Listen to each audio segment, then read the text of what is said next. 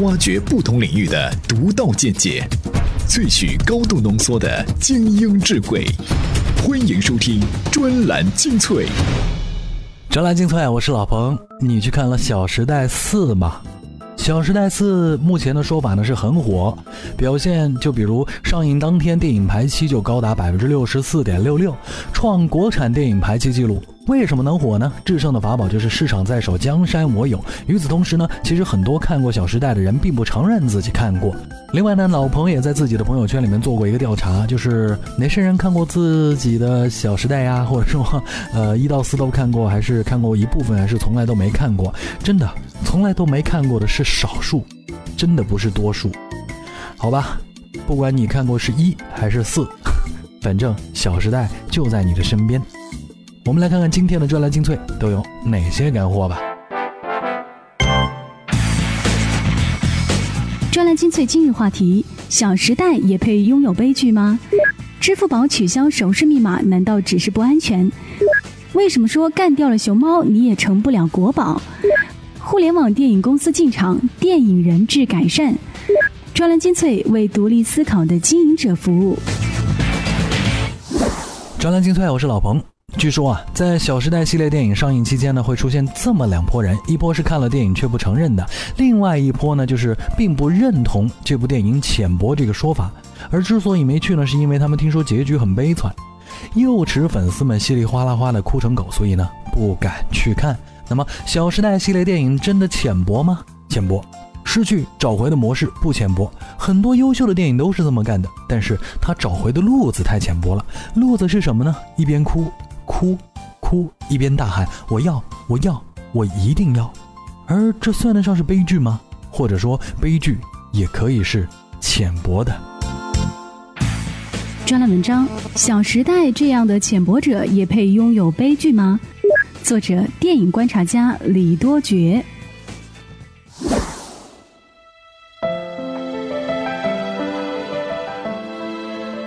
如何定义浅薄？很简单，浅薄者最喜欢感叹失去金钱、失去地位、失去爱情、失去友谊，并以为这就是他们的悲剧。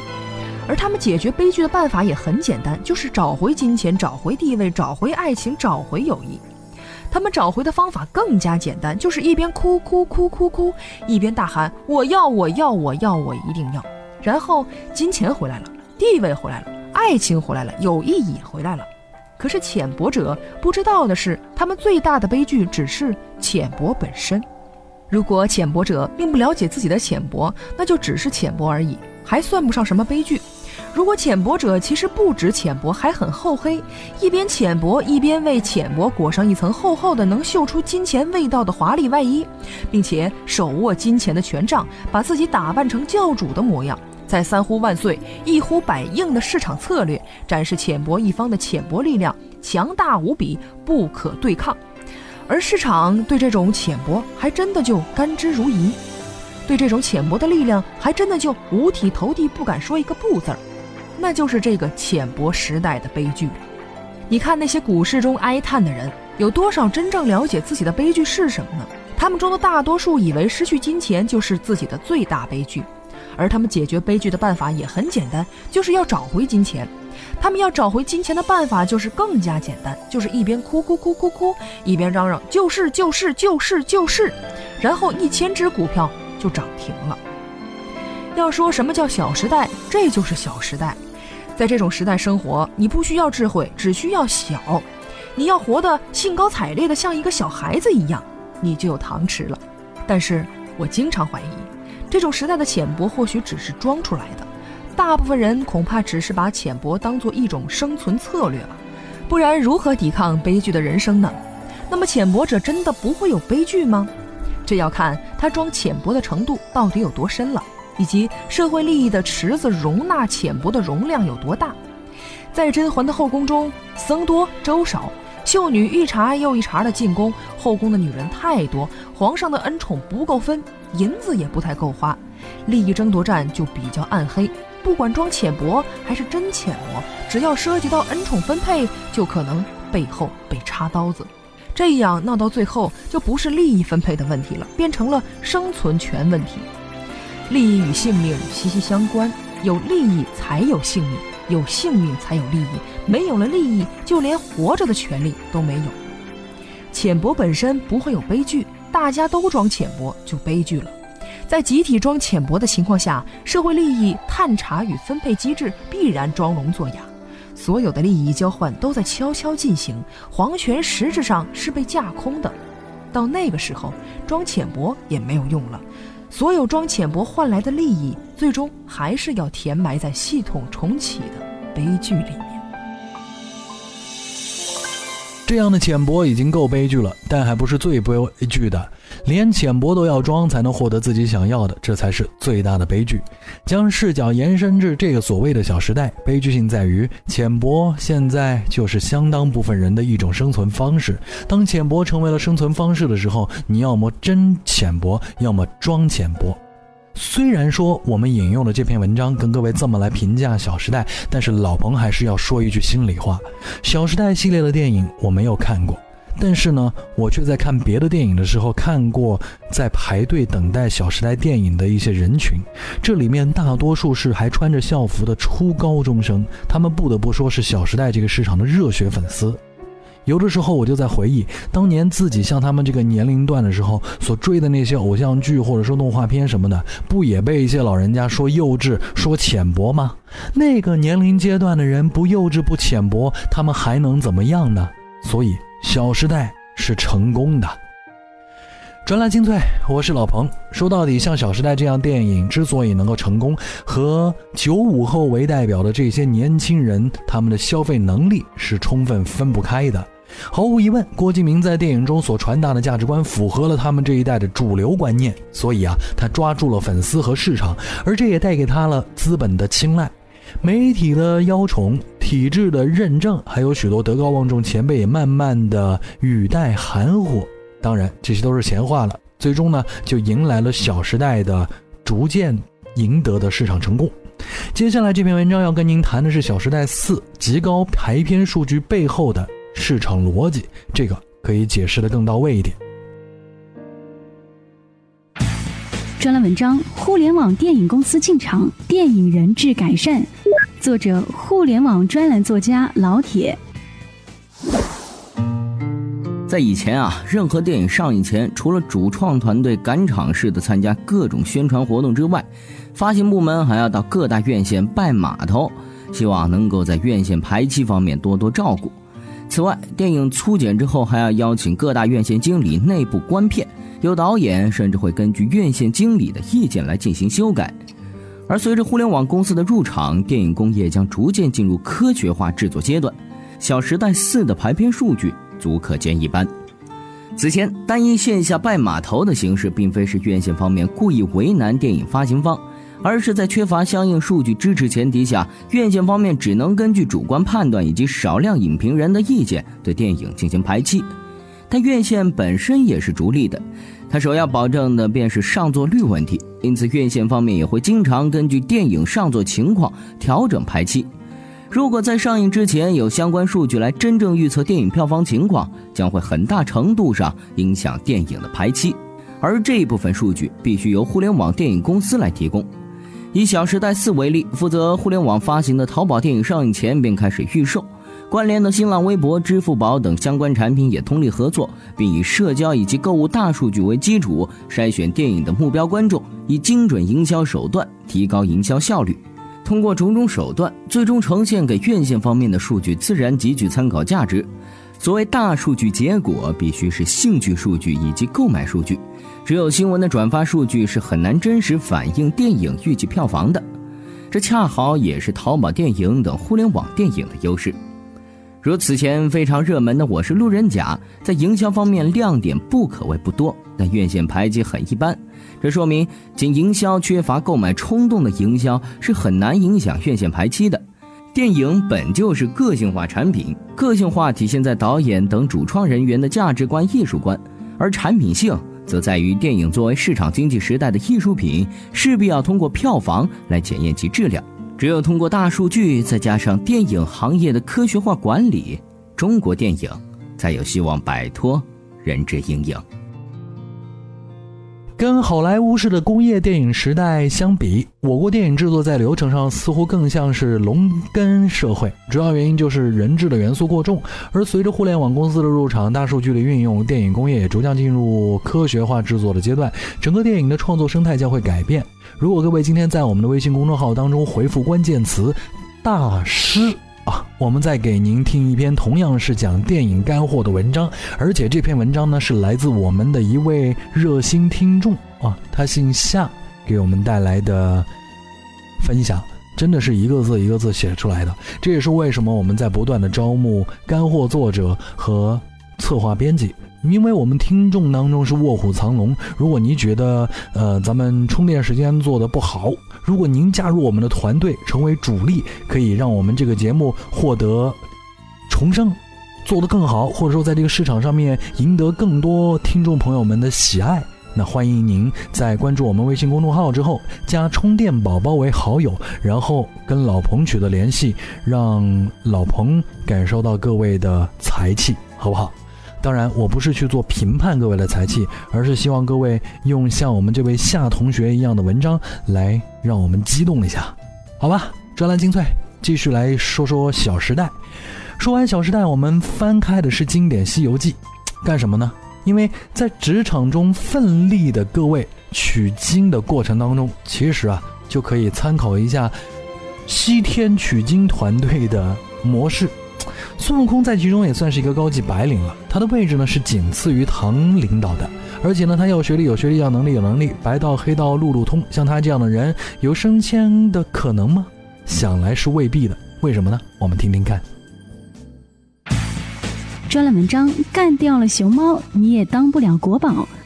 作者：自媒体互联网分析沙龙。第一，孙悟空形象不好。他长着一副只有皮没有肉的穷酸相，还满脸的络腮胡子。就见形象工程而言，看了都闹心。哪个领导愿意提升这么一位影响公司形象的人物呢？第二，组织纪律性差。孙悟空平时特别爱犯自由主义，说话办事我行我素，猴脾气一上来火急火燎的，这完全是目无领导嘛。也正是因为他的急性子，凡事都不能忍耐，所以才会经常惹上是非门。试想，有哪位上司愿意提拔这样一个烫手的山芋呢？第三，专门与领导打对抗。领导说了，悟空他不是妖怪，那么你就睁一只眼闭一只眼得了呗。可你呢，却一意孤行的执意戴上隐形显微镜，非要查出个子丑寅卯来不可。这领导若没了面子，你老孙的日子还能好过吗？第四，坚持原则，是非分明，不讨领导喜欢。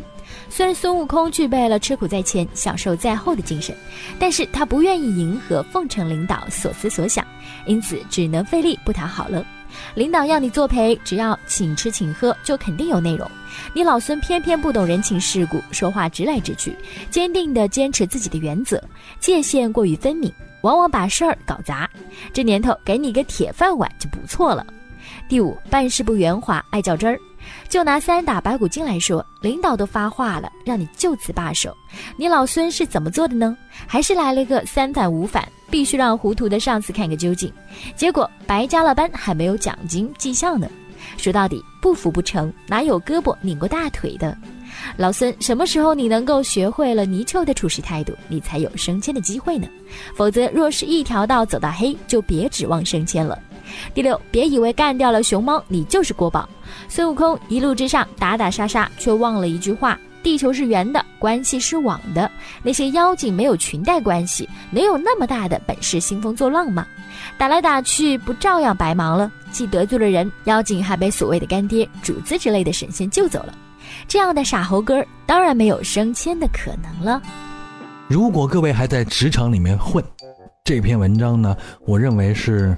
各位一定要吸收的一些经验，有能力还得让能力按照这个世界的自然规律去发挥。如果您仅仅是凭借着自己有能力就骄傲自大的话，那你跟弱智的孙猴子就没什么区别了。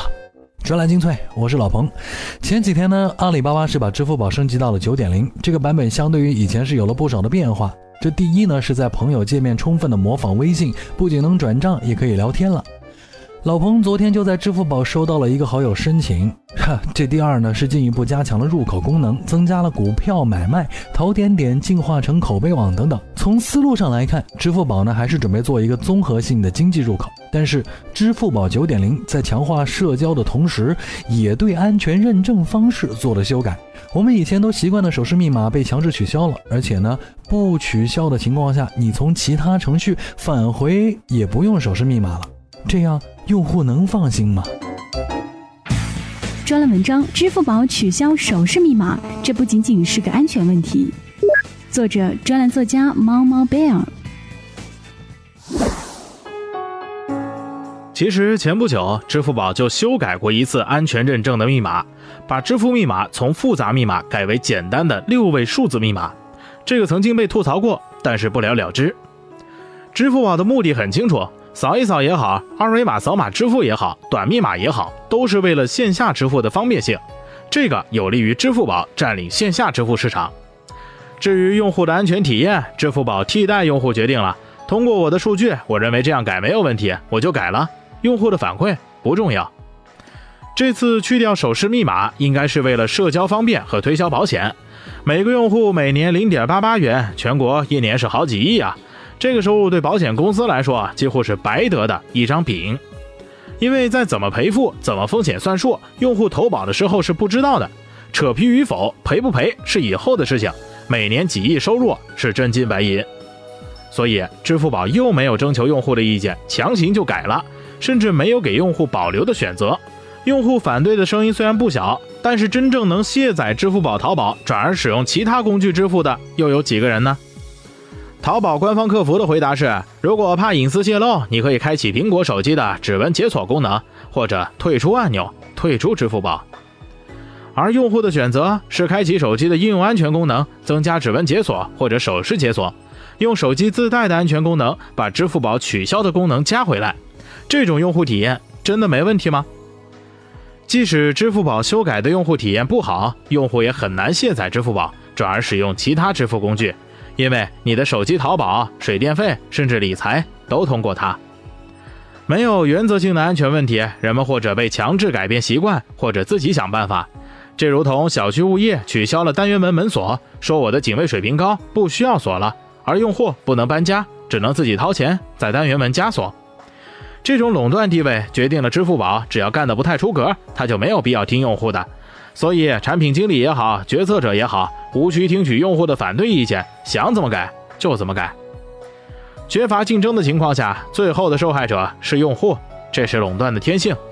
从管理者角度，这种情况是需要处理的。美国曾经把美国电话电报公司拆分，中国有三家运营商，这都是要制造竞争，避免垄断。听完了之后呢，老彭觉得支付宝取消手势密码不仅仅是个安全问题，而是垄断者为了自身利益干涉用户选择的一个例子。但是，这真的有必要有这个手势密码吗？我们从产品经理的角度来判断是另当别论的。以前为了让大家觉得支付宝安全，这个设置是必要的。但是现在看看，微信红包或者说微信钱包里面的钱，如果你的手机掉了，微信被别人打开，别人是想转就转的。虽然说有密码，但那个密码相对于支付宝的密码体系来讲，就显得更加的弱智了。所以，你觉得这个手势密码真的有必要吗？有的时候，我们自己在这些微信钱包和支付宝的零钱里头所做的这些啊安全金额的设置，就已经达到了一定的风险控制能力。为了让自己心理上图一个安慰，每一次都多几个动作，真的有必要吗？好吧，这个。仁者见仁，智者见智。专栏精粹，今天的节目就到这里，咱们下期再会。怎么样关注我们的微信公众号呢？您在微信内搜索“充电时间”，就可以找到加 V 的我们了。关注后赶紧开始每日签到，积分可以兑换礼品哦。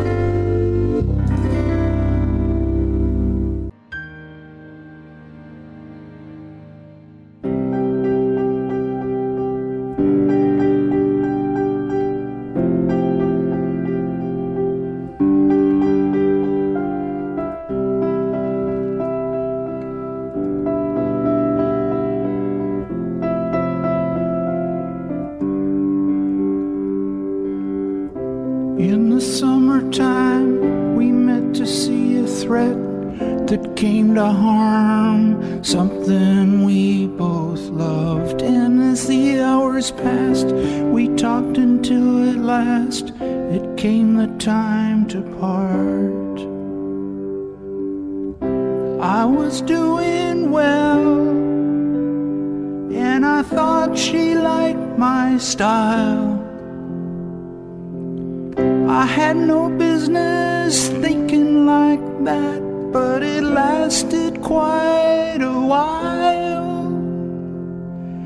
I got my promises made, but before the timeless father, I showed plastic flowers to Mother Nature's daughter. She held the vase, her misty gaze brought them to life. I was amazed, she turned to me.